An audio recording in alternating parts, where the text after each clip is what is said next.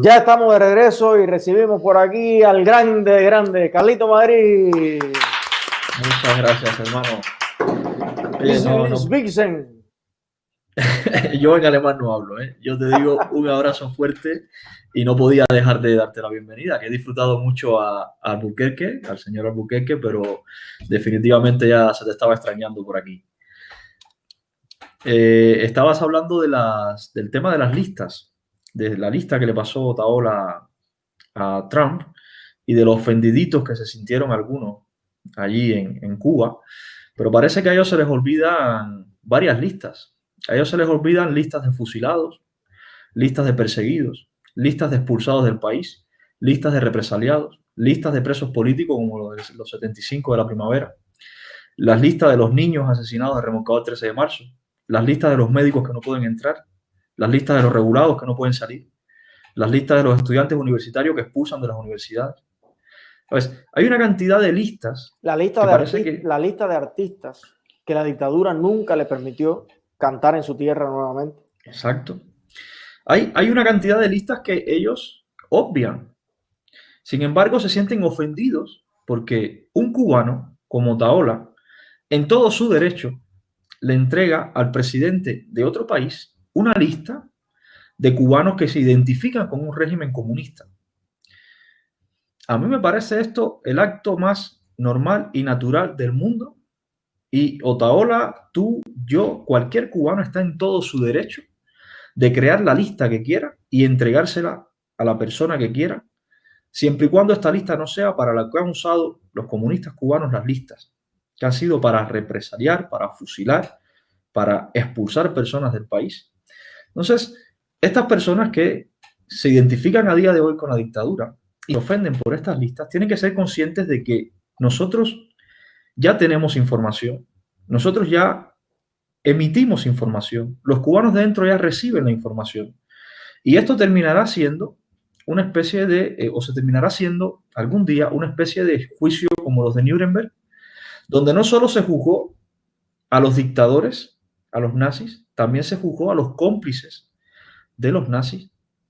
Y estas personas a día de hoy están siendo cómplices de la dictadura cubana, porque ir a cantar un acto de repudio, como decías tú antes, eso no es un suceso artístico, eso es un suceso político que además legitima una dictadura y es un, es un acto violento en sí mismo.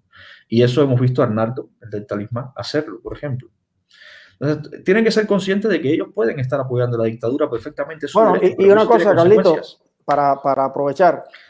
Hay quien dice, yo no he cantado en el acto de repudio. El acto de repudio lo hizo los CDR. Pero entonces tú le vas a cantar a la fiesta nacional de los CDR. Entonces, eh, vamos a estar claros. Hay muchas maneras de apoyar la dictadura y usted no puede hacerse el bobo. Mira, yo te voy a decir una cosa. y, y lo digo para que ustedes vean ¿Por qué yo tengo vergüenza de decir lo que digo? Si a mí tú mañana me invitas a comer, estuviera vivo todavía, con Posada Carriles, yo no voy. Y yo le respeto a todo el que tenga una opinión diferente para mí. Eh, lo haya hecho, bueno, a ellos les encantaba decir que sí o que no, qué tal. Para mí, cualquier persona que haya matado vidas inocentes, con el objetivo que sea, yo tengo un principio elemental en mi vida que no me gusta sentarme a la mesa con él. Ahora tú me dices aquí, mañana quiero que te reúnas con este grupo que fueron y ametrallaron allá a una playa Cuba. Yo no me reúno con ellos. Yo no voy ahora a ponerme a ser el activista para que, no, yo personalmente no me siento en esa mesa. Yo me siento en la mesa de los luchadores por la libertad, que a mi juicio compartimos valores, compartimos principios, la vida humana para nosotros es sagrada. Entonces, si yo hago eso, yo puedo exigirle a usted también que usted cante y baile y disfrute, pero si a usted lo CDR, que es una organización que no tiene, no tiene un logro en Cuba que no sea acabar con la gente, dime un logro de los CDR. Dime algo para lo que ha servido los CDR que no sea para joderle la vida a la gente. Destrozar gente. Entonces, no, yo lo que hice fue cantar en el acto nacional de los CDR. Usted está apoyando una organización que ha acabado con los cubanos. Entonces, no es solamente el que va al acto de repudio. Usted, yo pienso, mira, eh, Carlito, yo no sé, dime cómo es en España. Pero cada vez que yo he invitado a alguien a este programa, no me da la respuesta de inmediato. Me dice, eh, bueno, vamos a ver, voy a hablar con mi productora, voy a hablar con mi representante. ¿Y sabe qué hace? Chequean enseguida. ¿Quién soy yo? ¿Cómo es mi canal? ¿Cuál es el perfil? ¿Cuál es la situación? Y me han dicho algunos, mira, no me conviene, no me interesa salir en el canal. Entonces, usted no puede seguir siendo el bobo la yuca. No, yo no sabía el minín. No, yo no sabía que el tal. Oiga, averigüe. Usted no se presente en todos lados. Porque a lo mejor usted de momento está tocando en casa de Pablo Escobar. No, a mí me trajeron aquí, lo mío es cantar. No, averigüe porque las cosas tienen consecuencias. El hecho de que no conozcan las leyes no quiere decir que te vas a librar de si las incumples. Y es lo que, además, en Cuba a día de hoy, el, el artista mediano, de un artista mediano hacia arriba, todos saben lo que pasa con el régimen cubano. Que ninguno de ellos es eh, ciego políticamente, aunque quieran parecerlo. Y si se posicionan, tienen la opción de posicionarse del lado de la dictadura, como hay varios posicionados, Paulo FG, Arnaldo del Talismán, y eso tiene consecuencias. Una de las consecuencias, pues estar en la lista que le entregó otra hora a Donald Trump. Si tanto les duele la lista, es que no debería ni dolerles, porque si el imperialismo es tan malo, ¿qué están reclamando? ¿Qué les importa no entrar a Estados Unidos si es tan malo Estados Unidos? Al contrario, debería preocuparles los cubanos que no pueden entrar a Cuba o los que no pueden salir de Cuba, que son cubanos que están ahí. Ah, por eso nadie pregunta, a esos nadie les canta, a esos nadie les preocupa. Pero claro, que los pongan ahí en una lista y se las den a Trump, ahí sí ya forman la perreta. Oye, hermano, eh, de verdad que encantado de volverte a ver. Te vi ahí en tus fotos de retiro espiritual y parecías muy, muy en paz. Sí, chicos, hay que de vez en cuando hacer eso, desintoxicarse un poco. No, déjame eh, usar otra palabra, no va a ser que crean que había caído yo en, en, en la droga. No, desintoxicarse de, mira, este trabajo, porque lo es y mucho, eh, requiere uno implicarse, involucrarse en, una cantidad de problemas, sentir en carne propia lo que están sintiendo tantas familias cubanas, tantos cubanos, que llega un momento en que llega el viernes y, tienes un, cúmulo de, de, cosas en tu cabeza, que yo a veces estoy con la niña cargada y me dice Rachel, oye, estás como en blanco.